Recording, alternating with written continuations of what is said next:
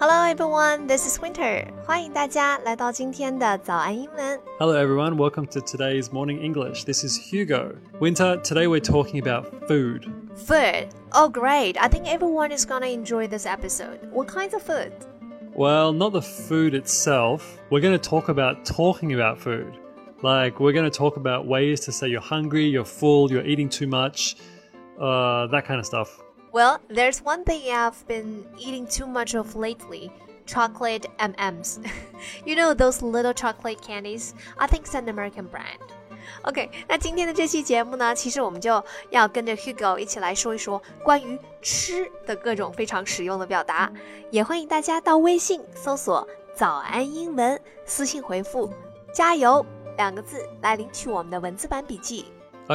So back to your M&Ms。Yeah, they are tasty and pretty hard to resist. I guess you could say you're addicted to M&Ms. Like addicted means you can't stop. You just have to have something, right? Addicted. Okay, well, I guess you're right. I'm addicted to M&Ms at the moment. 呃，就是我吃 M&M 豆上瘾了，对不对？吃上瘾了。I'm addicted to something. How else can I say I'm addicted to something? Um, well, you could use can't stop, as in I really can't stop eating M&Ms because they're so tasty. Okay, I'm addicted to M&Ms and I can't stop eating M&Ms. Got it. Yeah, and another good one is to binge on.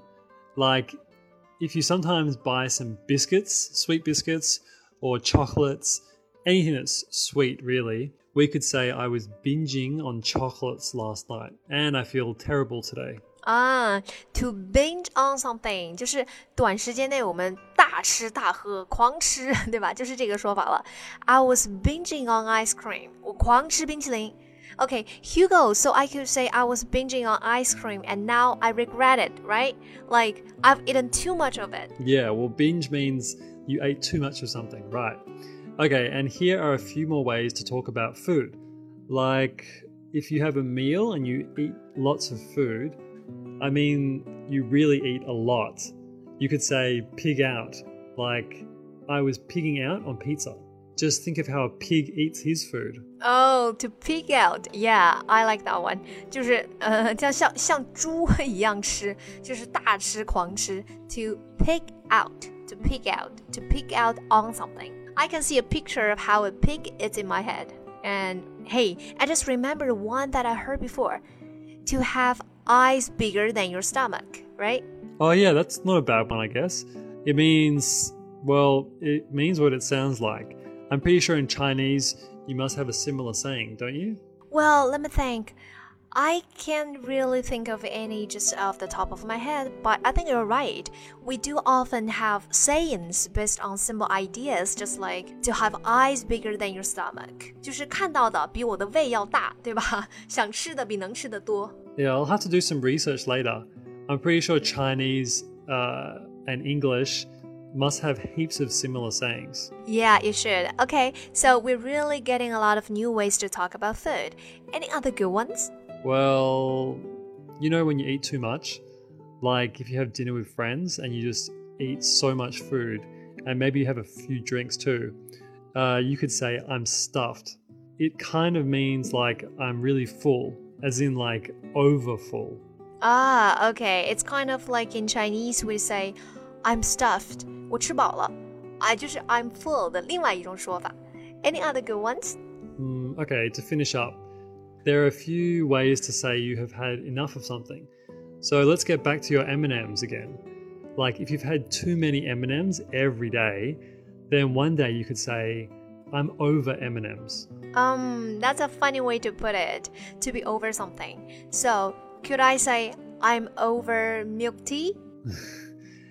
Yeah, well, you could. Like if you drink milk tea every day, like every single day you drink milk tea, then one day you would hate to drink it again.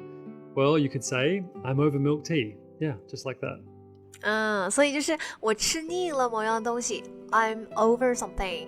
那其实也可以来表达我说人，对不对？就是我受够了某某个人，也可以用这个句型，I'm over you，我受够你了。 Right?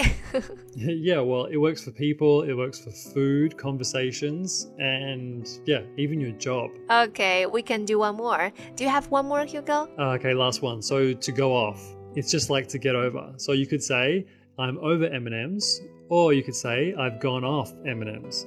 Both of them mean I've had enough, like day after day, and now no more. Got it.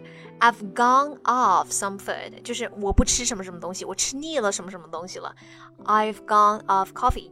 really? You gotta be kidding me, right? Have you really gone off coffee? How are you gonna survive? But you know, I'll probably just go and get hooked on some other addictive drink. okay, well, I'd say coffee is pretty addictive. The only more addictive thing might be milk tea, because it's pretty hard to resist. It's hard to resist a good milk tea. Well, we had quite a few new ways to talk about food in this episode. Yep, hope everyone can remember at least one or two of them. Yeah，大家别忘了可以到微信搜索“早安英文”，私信回复“加油”两个字来领取我们的文字版笔记。Bye, Hugo. Bye, everyone. See you later. This podcast is from Morning English. 学口语就来早安英文。